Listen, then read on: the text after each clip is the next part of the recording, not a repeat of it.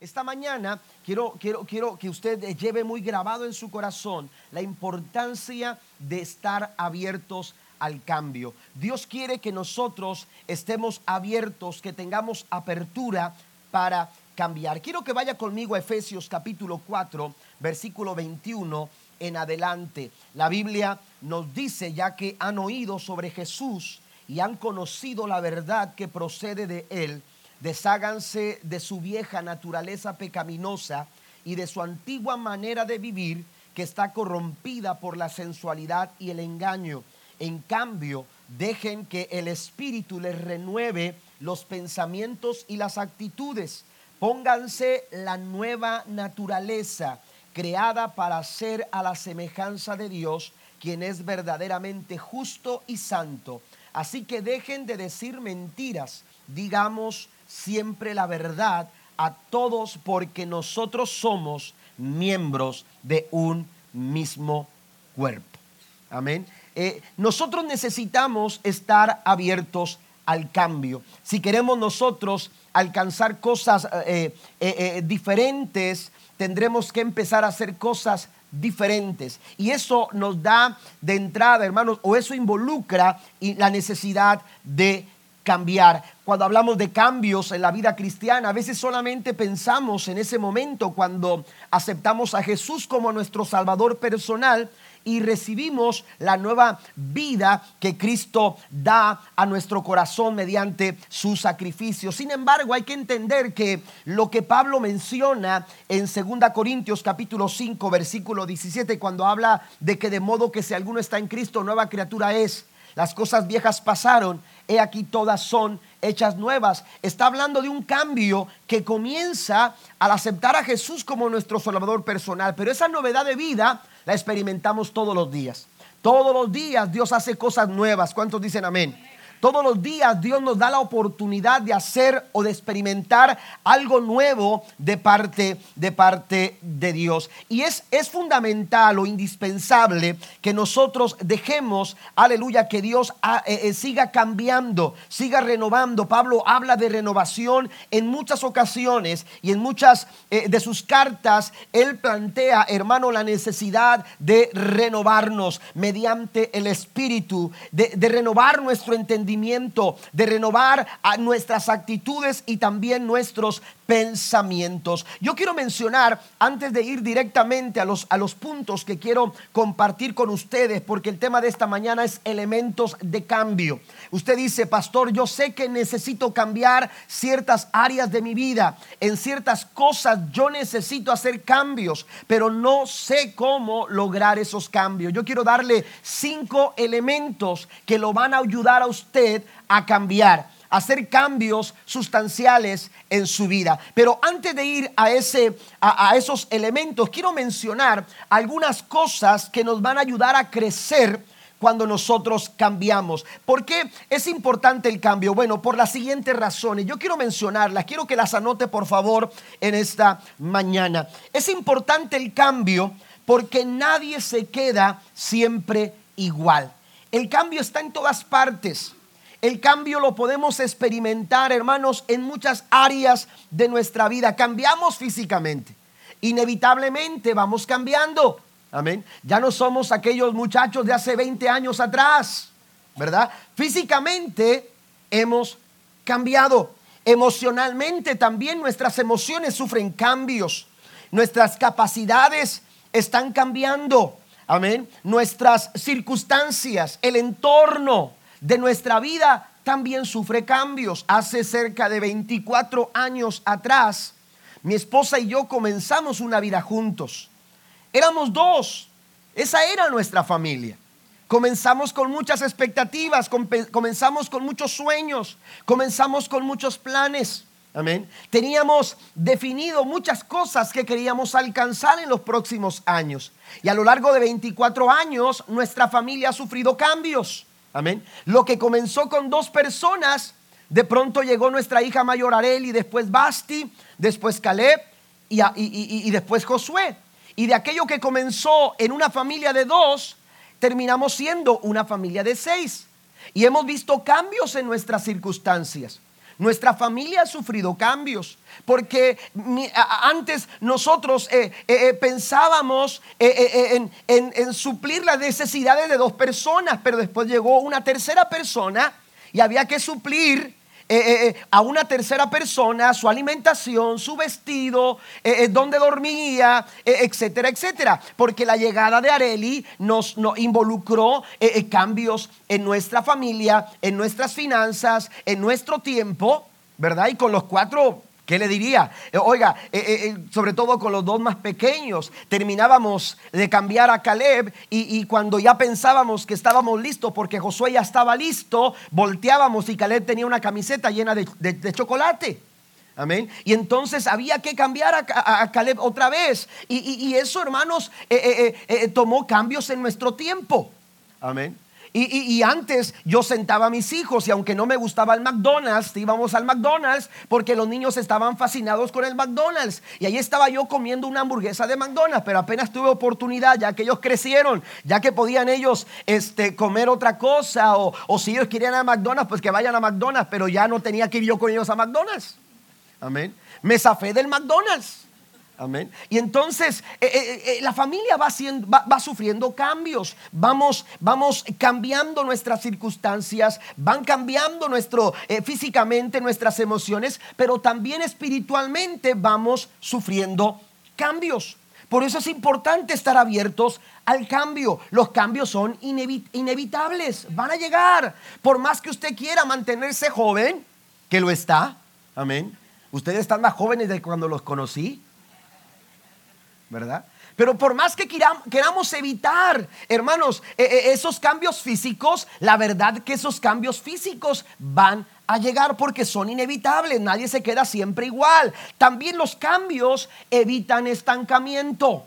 Amén. Por eso es importante estar abiertos al cambio. Pablo está hablando de cambios cuando les escribe a los Efesios. Él dice hay que hacer cambios. En el versículo número 22, él comienza diciendo, bueno, debido a esto hay que hacer cambios.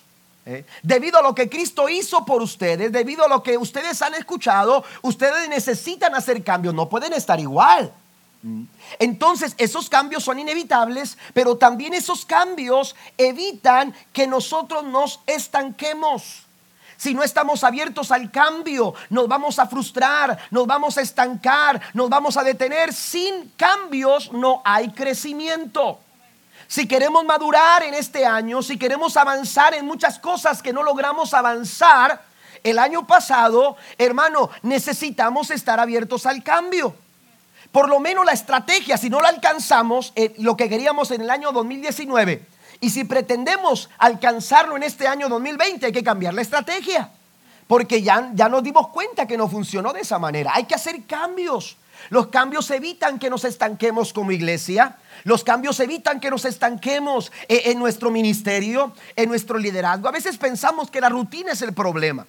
Y hay, hay, hay, eh, hay, personas que dicen, es que, es que mi rutina me cansa y me frustra. Eh, la verdad es que la vida también es una rutina. Usted va a una cierta hora a su trabajo porque es parte de su rutina. Y usted se tiene que levantar a las 7 para llegar a las 8 quizás, yo no sé qué distante esté de su trabajo, pero si usted tiene que tomarse el tiempo, se lo toma porque usted dice, tengo que llegar a cierta hora a mi trabajo y usted toma la misma carretera porque es la rutina de cómo usted llega a su trabajo. Pero usted tiene que ir y usted dice, ya estoy cansado del trabajo porque es una rutina, siempre el mismo tráfico, siempre esto. Bueno, ¿por qué no hace cambios? ¿Por qué no cambia eh, eh, eh, la carretera por la que va a su trabajo? Busque otras líneas alternas, otras vías para poder llegar a su trabajo. Y lo mismo sucede en otras áreas. Usted necesita hacer cambios y tenemos que estar abiertos al cambio. Amén. Entonces, e, el cambio evita estancamiento. Cuando hacemos cambios necesarios en nuestras finanzas, hermano, si estamos abiertos a esos cambios, vamos a ver cómo nuestras finanzas pueden ser mejor manejadas. Pero si decimos, no, no, no, a mí me gusta comer todos los días en el restaurante, yo no sé qué va a pasar, pero yo no puedo cambiar eso. Usted va a estar estancado. O mejor dicho, endeudado y con muchas presiones económicas. ¿Por qué? Porque no hay apertura al cambio. Hay que ser abiertos al cambio. Los cambios producen novedad y frescura. Esa es la tercera cosa del por qué necesitamos estar abiertos al cambio. Los cambios producen novedad y frescura. Necesitamos nosotros estar eh, eh, eh, abiertos al cambio, porque eso nos va a dar a nosotros la oportunidad de experimentar, aleluya, cosas nuevas. Amén. Cosas nuevas. Yo mencionaba esta mañana que, que, hay personas que quieren mejorar su trabajo, quieren mejorar su entrada económica, maestros que quieren, que quieren mejorar su, su, su, estado económico. Entonces, ¿qué hacen? Voy a tomar una maestría. Voy a hacer cambios. Amén. Y esos ajustes que, que, dan cambio nos pueden llevar a una posición, ¿verdad? E, e, entonces, hay apertura a una mejor oportunidad de trabajo. ¿Por qué? Porque se está haciendo un cambio. E, nos mantiene frescos, nos mantiene al día, nos mantiene, aleluya, en una dinámica hacia, hacia el crecimiento. La cuarta cosa es que cuando cambias, estás un paso al frente. Amén. Estás un paso al frente. Por eso es importante estar abiertos al cambio. Porque lo que sucede con el cambio, mire, a diferencia de lo que la mayoría de las personas hacen, es que cambian porque necesitan hacerlo. La circunstancia no les dio alternativa. Es como cuando, cuando usted dice, es que ya no como eso. No porque lo dejaste, lo tuviste que dejar. ¿Estamos de acuerdo? Lo dejaste de comer porque el doctor te dijo, si sigue comiendo de esa manera, esos hábitos alimenticios le están haciendo mucho daño y usted no va a mejorar si usted no, si usted no hace cambios en su, en su dieta, en su alimentación. Amén. Y hay gente que ha dejado un, un, mal hábito alimenticio no porque decidió hacerlo, sino porque ya no tenía otra alternativa. Pero ¿qué si nosotros nos adelantamos a ese tipo de cosas? ¿Sabe qué es lo que pasa? Es que a veces los cambios nos manejan a nosotros en vez de nosotros manejar los cambios. ¿Eh? ¿Me entiende? Usted ha dejado de, comer algo porque, eh, porque, le fue impuesta esta, este régimen. Pero ¿qué tal si usted empieza a cambiar su dieta desde ahora para evitar llegar a esos puntos? Lo mismo sucede con las situaciones de las deudas. Hay gente que, que, está viviendo de una manera equivocada. ¿Por qué? Por un mal hábito financiero. Y entonces dicen, es que yo mi sueño siempre ha sido edificar una casa, pero, pero, pero no puedo hacerlo porque, porque eh, no me alcanza. Bueno, ¿qué cambios tienes que hacer? Si tu sueño es ese, no tienes por qué dejarlo para después.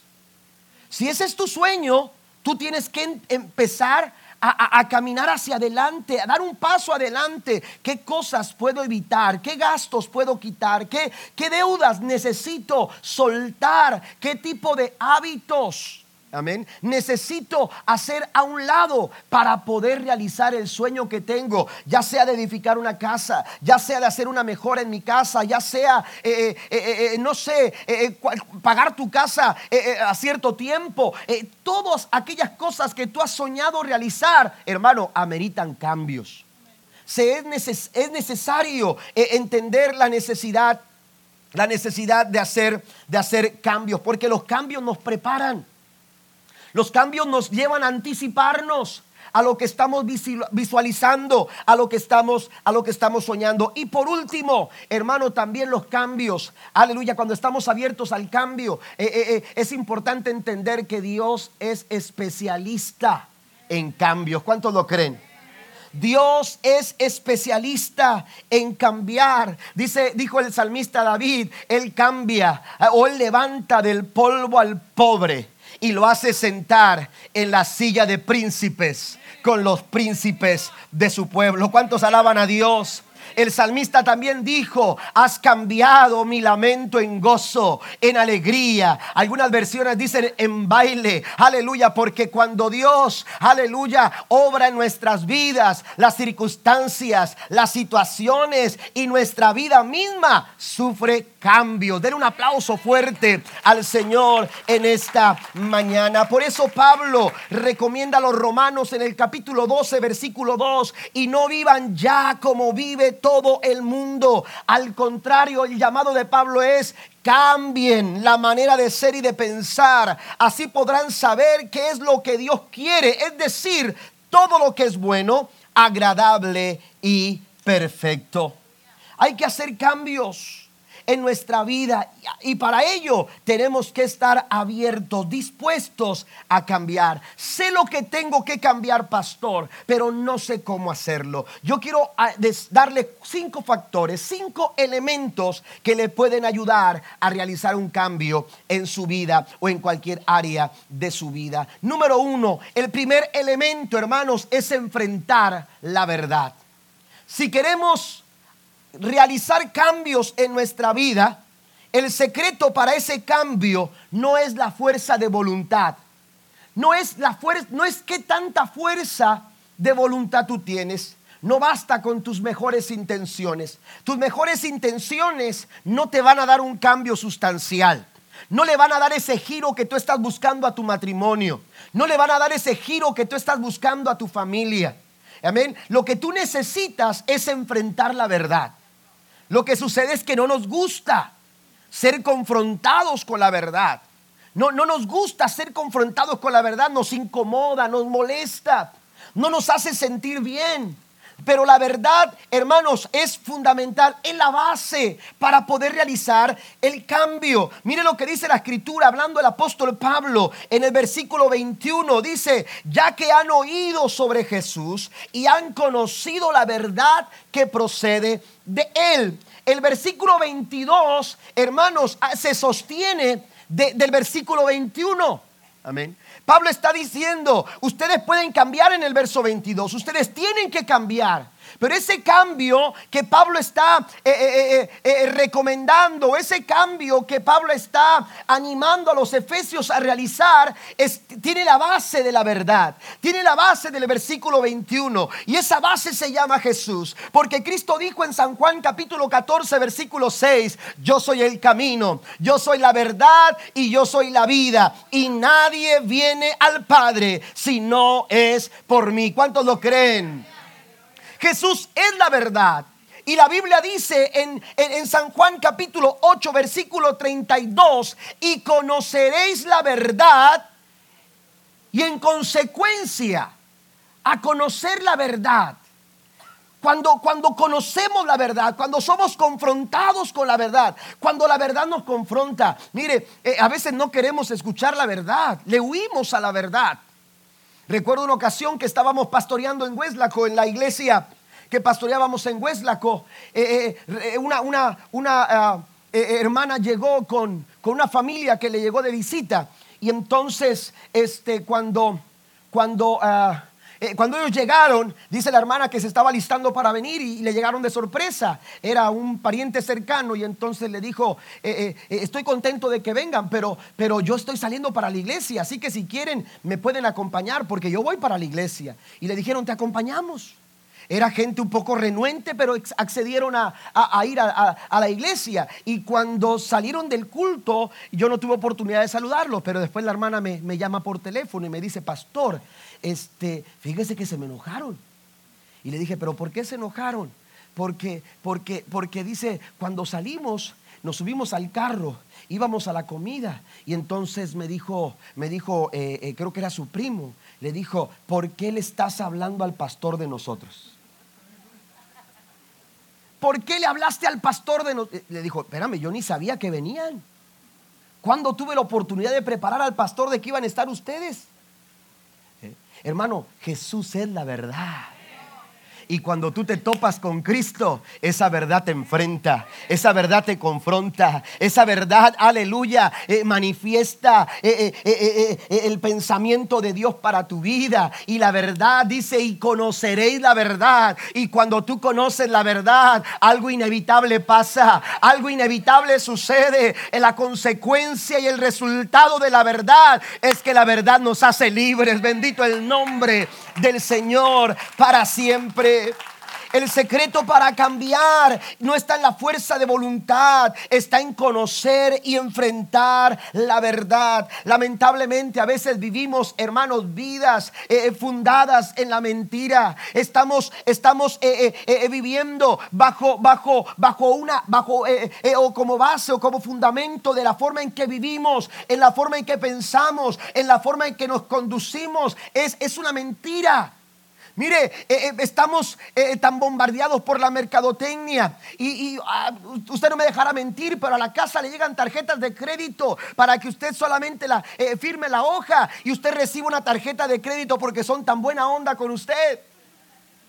Sí, están tan preocupados por su, por, por su estabilidad económica.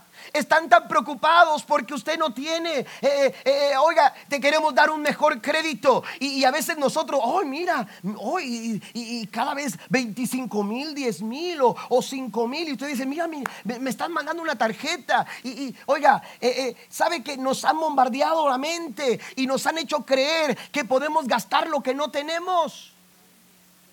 Porque eso es una tarjeta de crédito. Una tarjeta de crédito es gastar lo que tú no tienes.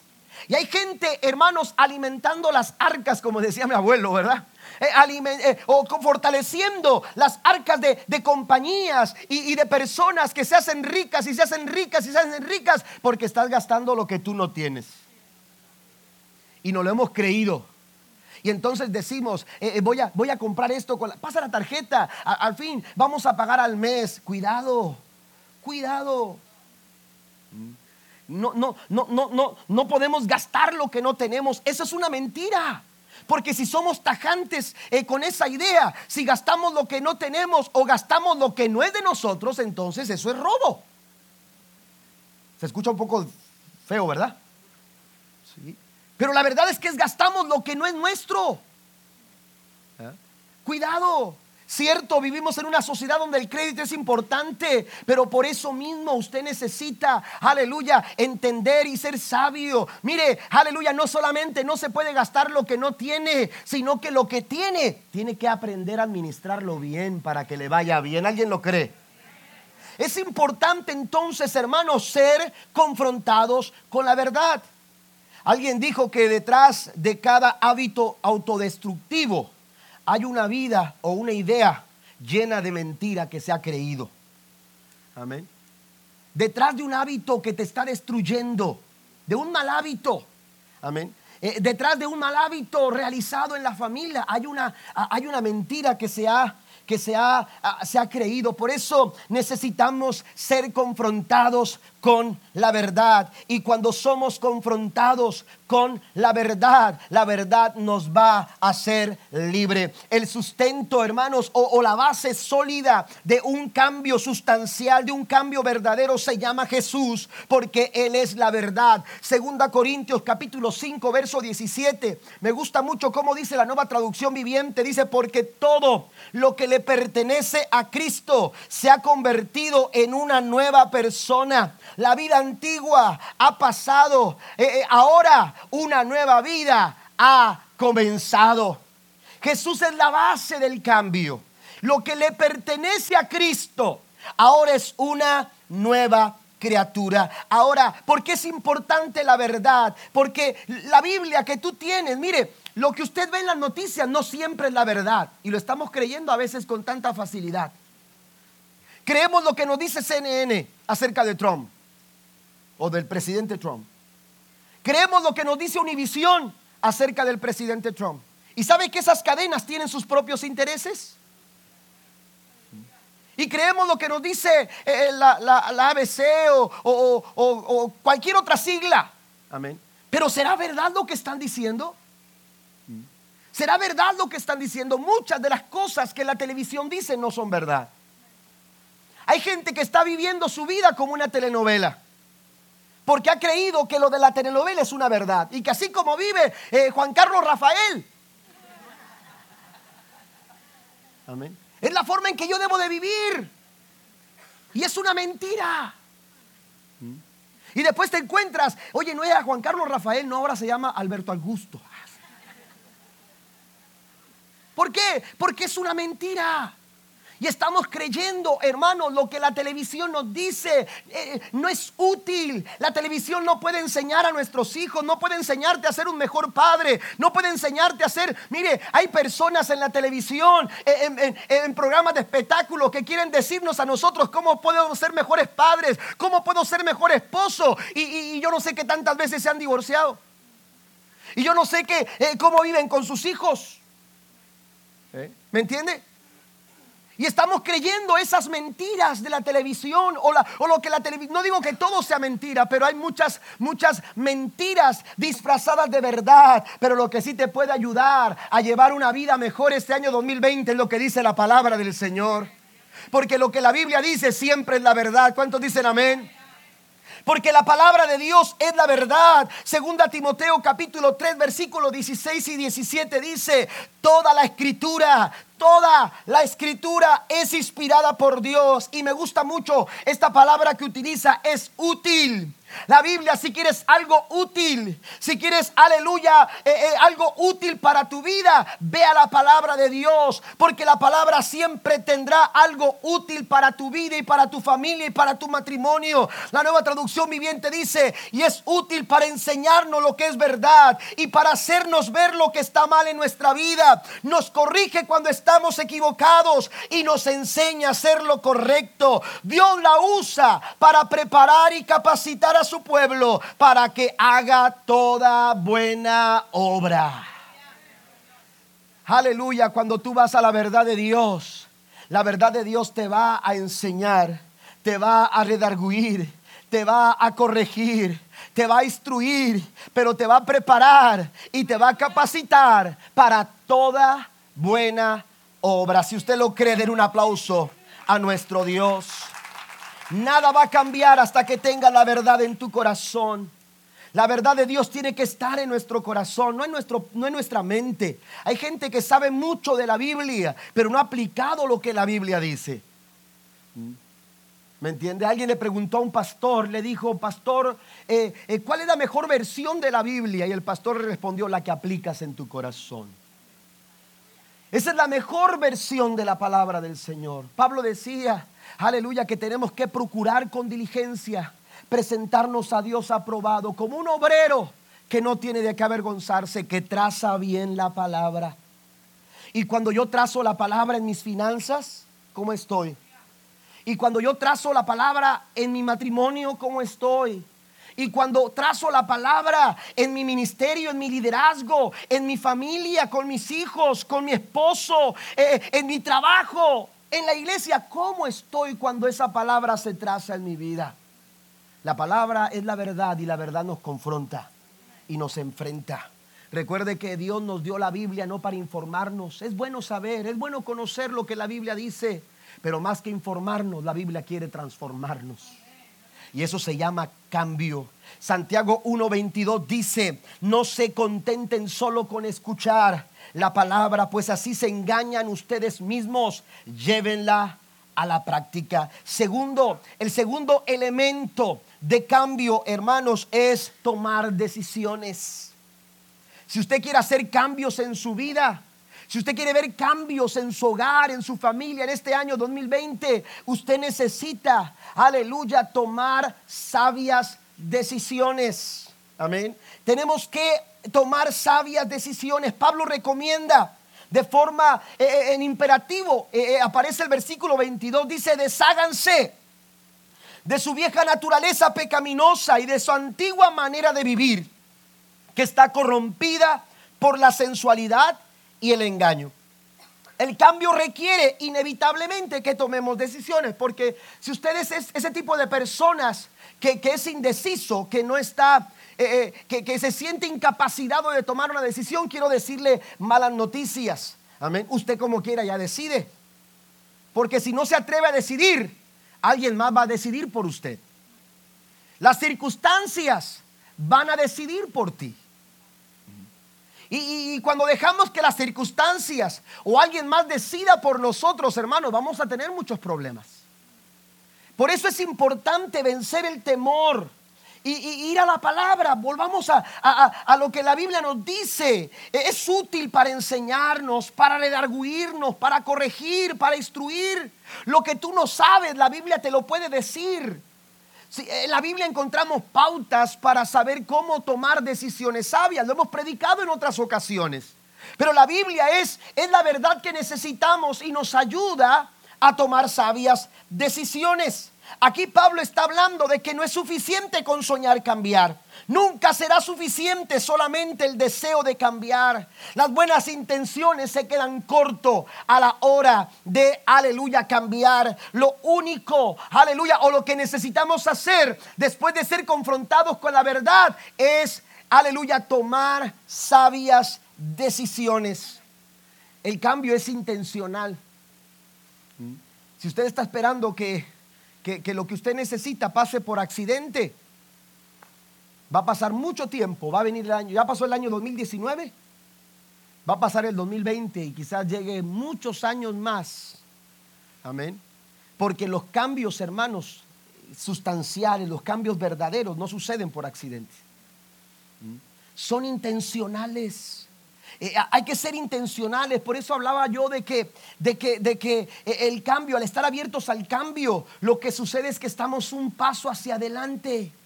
Estamos un paso hacia adelante. Solo ocurrirá ese cambio cuando tú tomes una decisión. El hijo pródigo tomó una mala decisión, sí, y la consecuencia de su mala decisión fue, aleluya, una condición deplorable. Él terminó, aleluya, en una situación bastante complicada. La Biblia nos enseña que terminó deseando comer lo que comían los cerdos, los marranos. Aleluya, ahí en esa condición él se encontraba. Él tomó una mala decisión. Las malas decisiones traen malas consecuencias. Pero si una decisión lo llevó hasta ahí, una decisión lo sacó de ahí. Yo no sé qué cosa o qué decisión has tomado y a dónde te ha llevado. Pero si te, ha llevado una mala consecuencia a tu vida, recibiste consecuencias que no, que no querías alcanzar en tu vida, hermano, si una decisión te llevó hasta ahí, yo te quiero decir que una decisión sabia te puede sacar de ahí y llevar y alcanzar el sueño que Dios tiene para tu vida. Den un aplauso fuerte a nuestro Dios. Pero no podemos estar, hermanos, a la deriva eh, eh, eh, cuando, cuando se trata de tomar una decisión. Tenemos que tomar decisiones intencionales para crecer. Solamente así nosotros vamos a avanzar. La indecisión, hermanos, es un enemigo de la sabia decisión. Si bien el hijo pródigo tomó malas decisiones, recuerde al hijo mayor. el hijo mayor cuando se da cuenta que, que, que su hermano eh, menor que se había ido y había abandonado la casa regresa y escucha que hay fiesta y que el motivo de esa fiesta es el regreso de su hermano, se enojó tanto que se lo hizo ver a su hermano. Y entonces, a su, perdón, a su padre. Y entonces el padre eh, amoroso lo escucha y, el, y el muchacho le dice, papá, yo que he estado contigo todo el tiempo, que te he ayudado, que te he apoyado, que he trabajado para ti, ni siquiera un cabrito, aleluya, me has cocinado. No me has, no me has hecho alguna, alguna fiesta, ¿qué decir fiesta? Una comida en reconocimiento a todo lo que yo he hecho. ¿Y cuál fue la respuesta del padre? La respuesta del padre fue esta, hijo, todo lo que tengo es tuyo. Si has estado conmigo y todo lo que tengo es tuyo, todo lo que tienes que hacer es pedirlo. Todo lo que tienes que hacer es tomar una decisión. ¿Cuántas veces, hermanos, estamos en casa? Estamos en casa de nuestro Padre, pero nos ha faltado la decisión porque el enemigo nos ha tomado, nos ha tomado la, la ¿cómo se dice? La, la medida. Porque hemos tenido miedo, porque nos hemos rehusado, porque nos sentimos incapaces. Necesitamos ser gente decidida. ¿Cuántos dicen amén? Dios está queriendo levantar una iglesia con decisión. La Biblia dice en Santiago capítulo 1 versículos 7 y 8, la traducción lenguaje actual dice, la gente que no es confiable ni capaz de tomar buenas decisiones no recibirá nada del Señor. Si tú no eres capaz de tomar buenas decisiones, no puedes esperar que algo bueno venga de parte de Dios para tu vida. La, la nueva traducción viviente del mismo texto se refiere a personas desleales, personas que no son confiables. La gente confiable, amados hermanos, es gente desleal. Dicen que están contigo, pero a final de cuentas no lo están su corazón no está contigo, no, no son leales. Por eso dice la nueva traducción viviente, gente desleal. Aleluya, ellos no pueden esperar algo bueno de Dios, pero también dice la nueva traducción viviente, son gente inestable. Por eso no hay confianza, porque son inestables. Ahora dicen rojo, mañana dicen blanco. Amén. Hoy dicen, voy a darle para adelante. Después dicen, no, mejor no, mejor retrocedo. Eh, esa gente no puede ser confiable, son desleales porque son inestables. Lo mismo que quiere decir indecisos. La indecisión, hermanos, hace mucho daño a muchas familias. La indecisión daña los matrimonios. La indecisión, aleluya, afecta cada área de nuestra vida. Por eso, hermanos, si queremos cambios este año, necesitamos ser gente decidida. Número tres, el cambio requiere un cambio de pensamiento. Amén. El cambio requiere un cambio de pensamiento. Pablo lo menciona en el verso 23. En cambio, dejen que el Espíritu les renueva los pensamientos y también habla de actitudes. Yo mencionaba la semana pasada que, que eh, las actitudes malas necesitan cambiar para poder alcanzar las oportunidades que queremos alcanzar. ¿Qué actitudes tengo que cambiar para las oportunidades que quiero, que quiero tomar? Ahora, eh, yo mencionaba esto porque escuché una frase que, que decía que las actitudes, las malas actitudes son como los pañales. Amén. Los pañales, si no se cambian, empiezan a oler mal. ¿Estamos de acuerdo? ¿Y a quién le gusta, hermanos, oler un pañal que no se ha cambiado. Amén. Y usted dice, a este niño le urge cambiar mañana. Amén. ¿Me entiende? Entonces, así son las malas actitudes. Si usted no las cambia, van a empezar a oler mal. Y hay familias que están con malas actitudes y huelen mal. Pablo dice, hay que cambiarlas.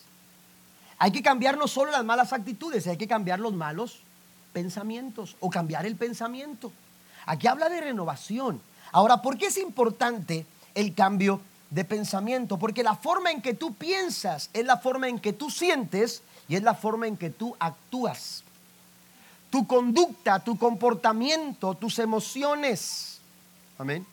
De pronto usted, usted escuchó algo eh, de, cierta persona y, usted dijo, es que, es que mi pensamiento me dice que esa persona es así, así, así, porque me platicó fulano, sutano, y entonces se la encuentra y, empieza usted a sentir ciertas emociones. Y entonces ya tiene un sentimiento como negativo de esa persona, porque ya su pensamiento le dicta, cuidado con esa persona. Tu comportamiento se ve modelado o moldeado eh, perdón, tu, tu, comportamiento se ve eh, eh, moldeado por tu pensamiento. Tu pensamiento controla tus sentimientos y controla también tu comportamiento. Por eso es importante lo que el apóstol Pablo menciona. Cambiar, si queremos cambiar nuestro comportamiento, si queremos cambiar nuestras emociones, si queremos cambiar nuestras actitudes, tendremos que cambiar nuestro pensamiento. Cambie su pensamiento y usted va a mejorar en sus sentimientos.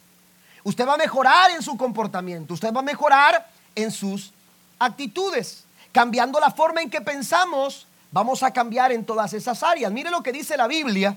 Hay dos pasajes que quiero mencionar. Uno de ellos usted lo tiene ahí en sus notas. Proverbios capítulo 4, versículo 23. Voy a leer la versión, eh, palabra de Dios para todos. Esta versión lo dice de esta manera. Usted se lo sabe.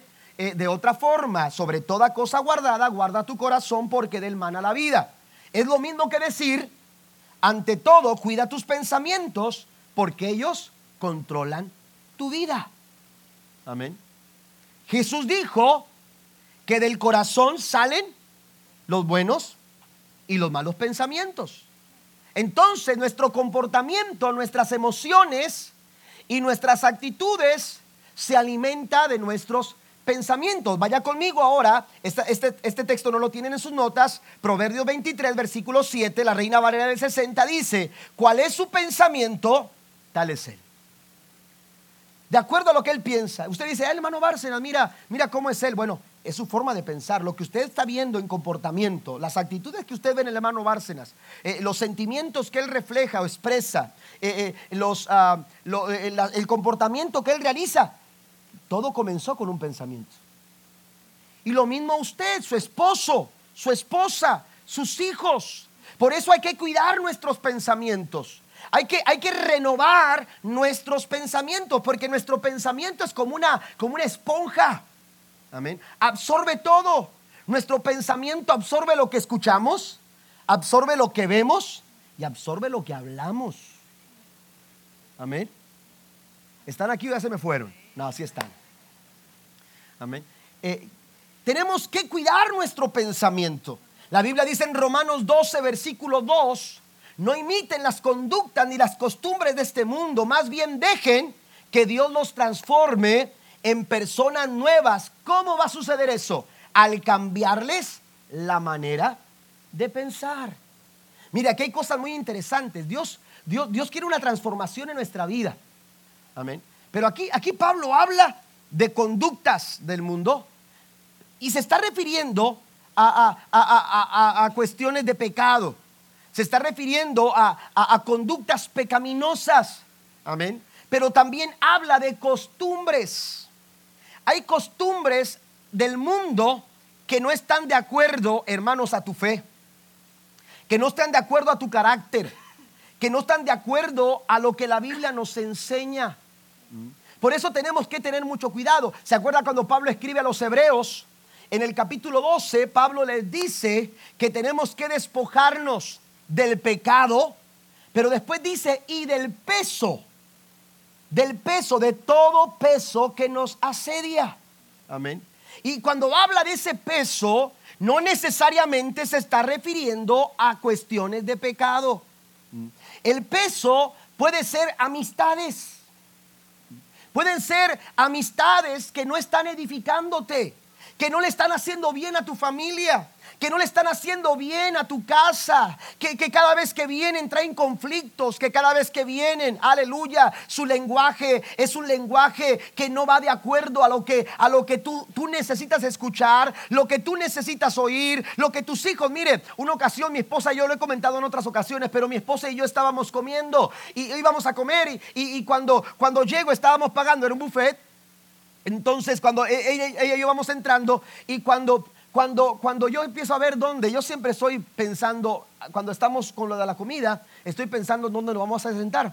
Y entonces mi esposa estaba pidiendo, yo ya iba a pagar después de que ella pidiera, entonces yo empecé a revisar y cuando veo, hermanos, veo a, un hermano cristino, perdón, cristiano, este, eh, pero bueno, eh, eh, era predicador y entonces que, que, no estaba dando bien testimonio y que lo conocíamos de años, de que éramos, desde que éramos casi adolescentes entonces por, por las familias, por la trayectoria ministerial de nuestros antepasados, etcétera. Entonces, eh, oiga, yo, yo cuando veo, le hago así. Así como cuando usted ve al pastor y dice, ay, pastor.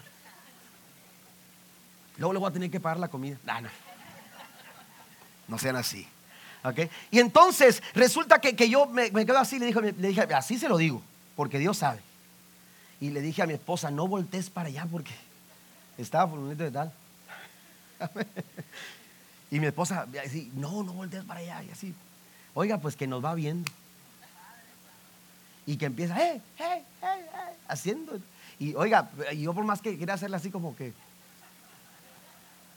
pues tuve que voltear. Ah, ¿qué pasó? ¿Cómo estás? Ven, ven, oiga, y no, no, vamos acá, vamos a sentarnos de este lado. No, no, ven. Y que empieza a mover a los niños y esto y que como, oiga, y pues ya nos tenía ahí un lugar. Pues vamos a dar para allá. Y cuando estábamos ahí, de repente empezó a decir cosas y empezó a hablar de no sé qué cosa y de personas y de que si esto, que si lo otro. Cuando ya no aguanté, le dije, ¿sabes qué? Le dije, me vas a disculpar, me disculpé con su esposa, me disculpé con los niños. Dije, pero yo no traje a mi esposa aquí para escuchar lo que tú estás hablando. Así se lo dije. Se imaginará usted, ¿no? Entonces le dije, perdóname, le dije, pero la verdad es que mi esposa y yo veníamos a pasar un buen tiempo, mi suegra cuidó a los niños, para mi esposa y yo pasar un buen tiempo y la verdad, mejor nos vamos y que me muevo de mesa, con la pena del mundo. Evíteme esa pena. Evíteme la vergüenza, por favor. ¿Eh? Pues sí. Yo necesito, hermanos, entender, mis pensamientos se alimentan de lo que oigo, de lo que veo y de lo que hablo. Tenemos que cuidar nuestro pensamiento porque ahí eh, nuestros sentimientos, nuestro comportamiento y nuestras actitudes, hermanos, van a ser afectadas, ya sea afectadas ya sea positivo o de forma negativa. Por eso el apóstol Pablo dice, en cambio, dejen que Dios los transforme en personas nuevas. Y esto va a suceder, usted va a verse un, padre transformado, una esposa transformada, una madre transformada, un hijo transformado, un, electricista transformado, eh, un constructor transformado, un maestro transformado, un matrimonio, una familia transformada. ¿Cuándo? Cuando cambiemos nuestra forma de pensar.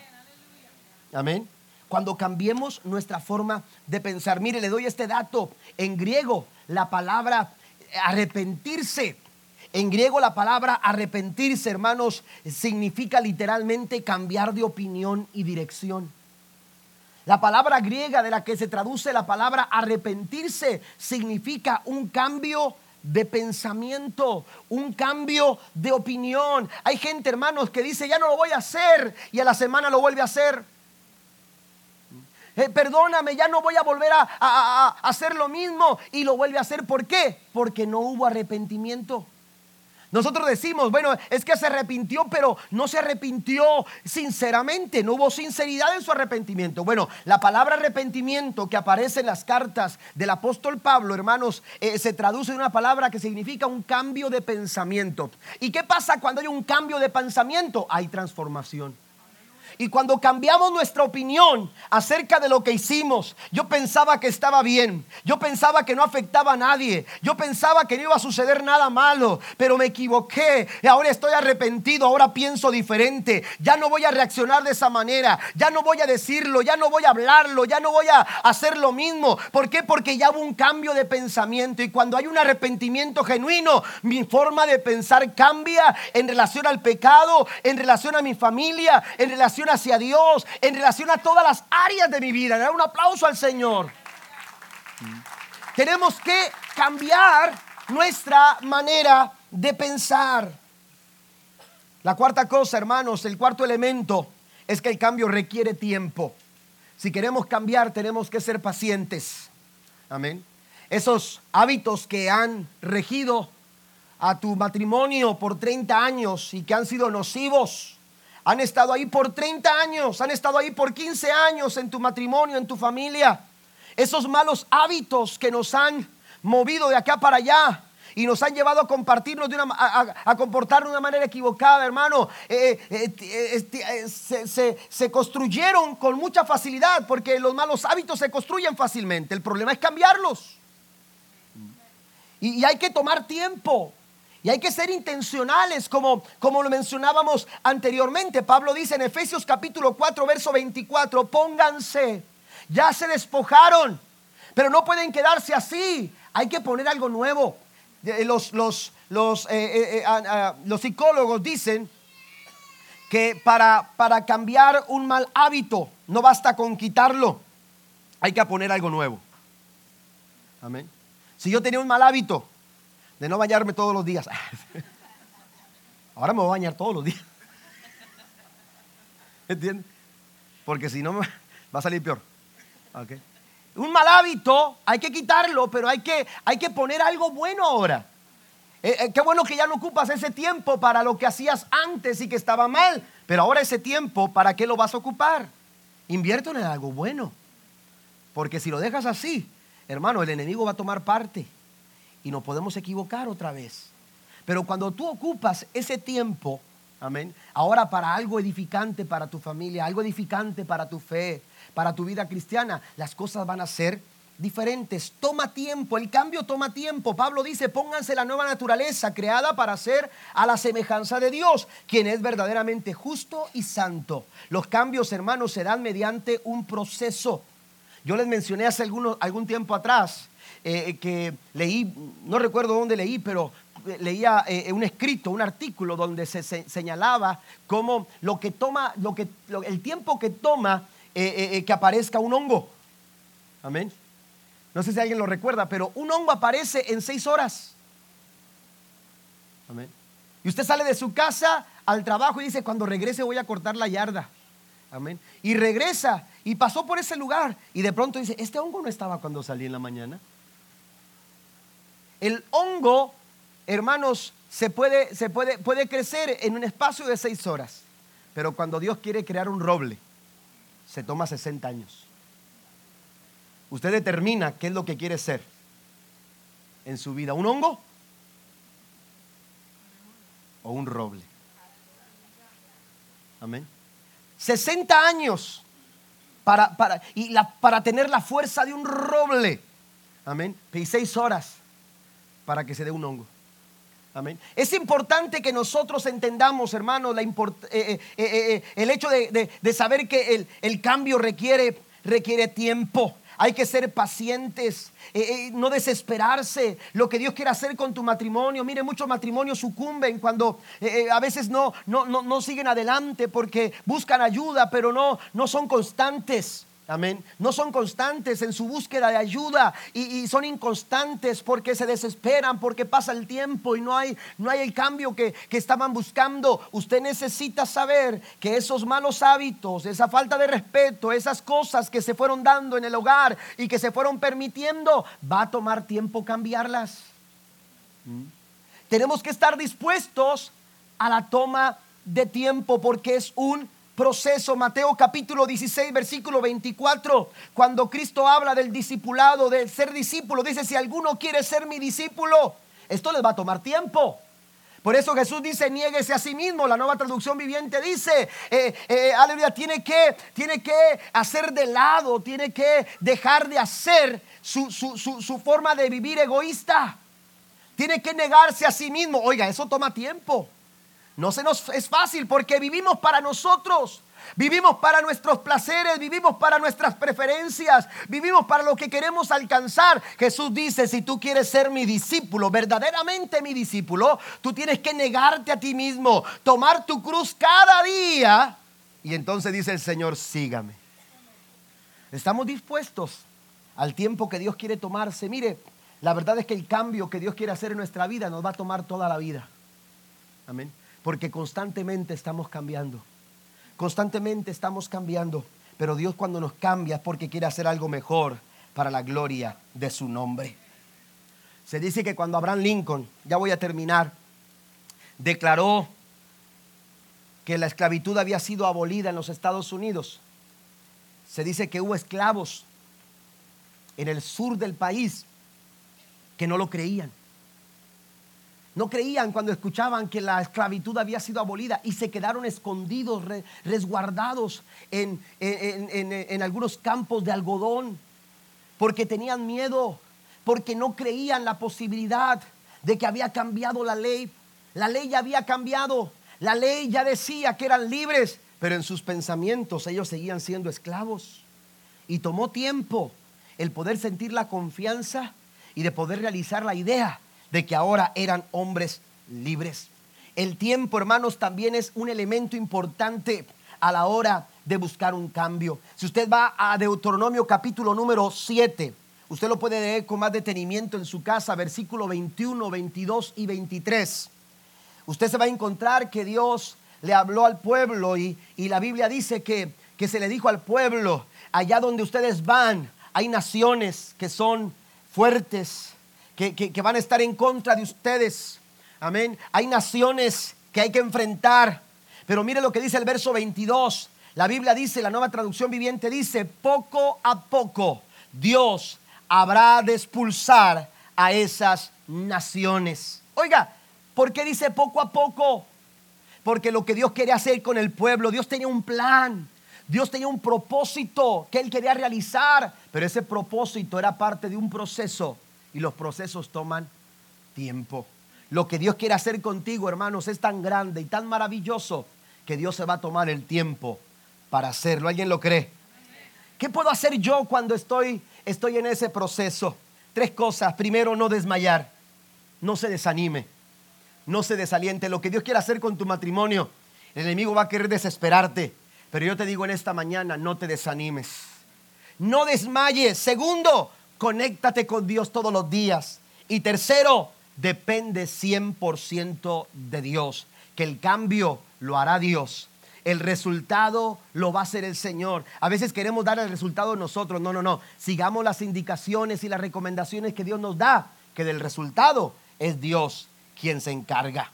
Y número cinco, hermanos, el elemento número cinco es de cambio. Es que el cambio requiere una comunidad honesta. Pasen los músicos, por favor. El cambio requiere una comunidad honesta. Esto es algo muy interesante que el apóstol Pablo, que el apóstol Pablo lo menciona. Efesios capítulo 4, versículo 25 dice así que dejen, dejen de decir mentiras. Digamos siempre la verdad.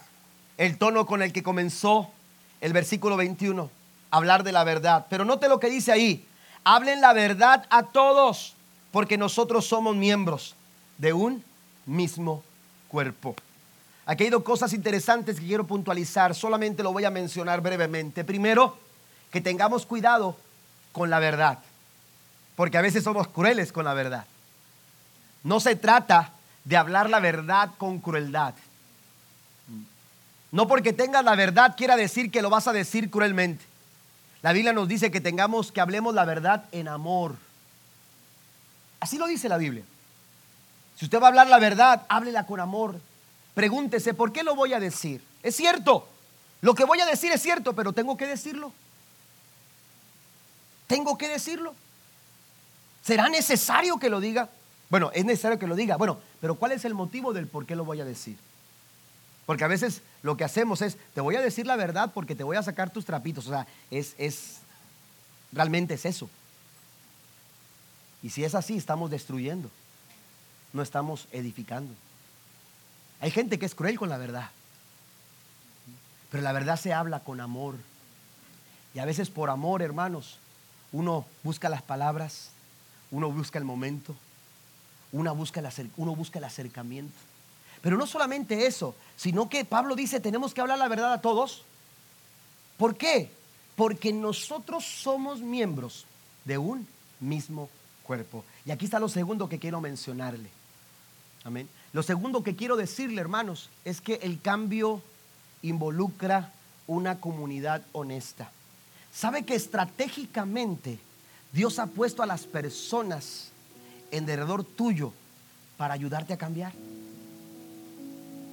Hay gente muy incómoda a tu lado.